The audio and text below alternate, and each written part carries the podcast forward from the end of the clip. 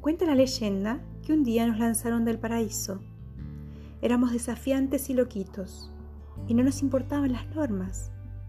Regalábamos besos y nos desnudábamos el alma cada vez que nos sentíamos vulnerables. Gritábamos sin razón por tener razón, y Eva se le daba dos por tres por llorar a moco tendido.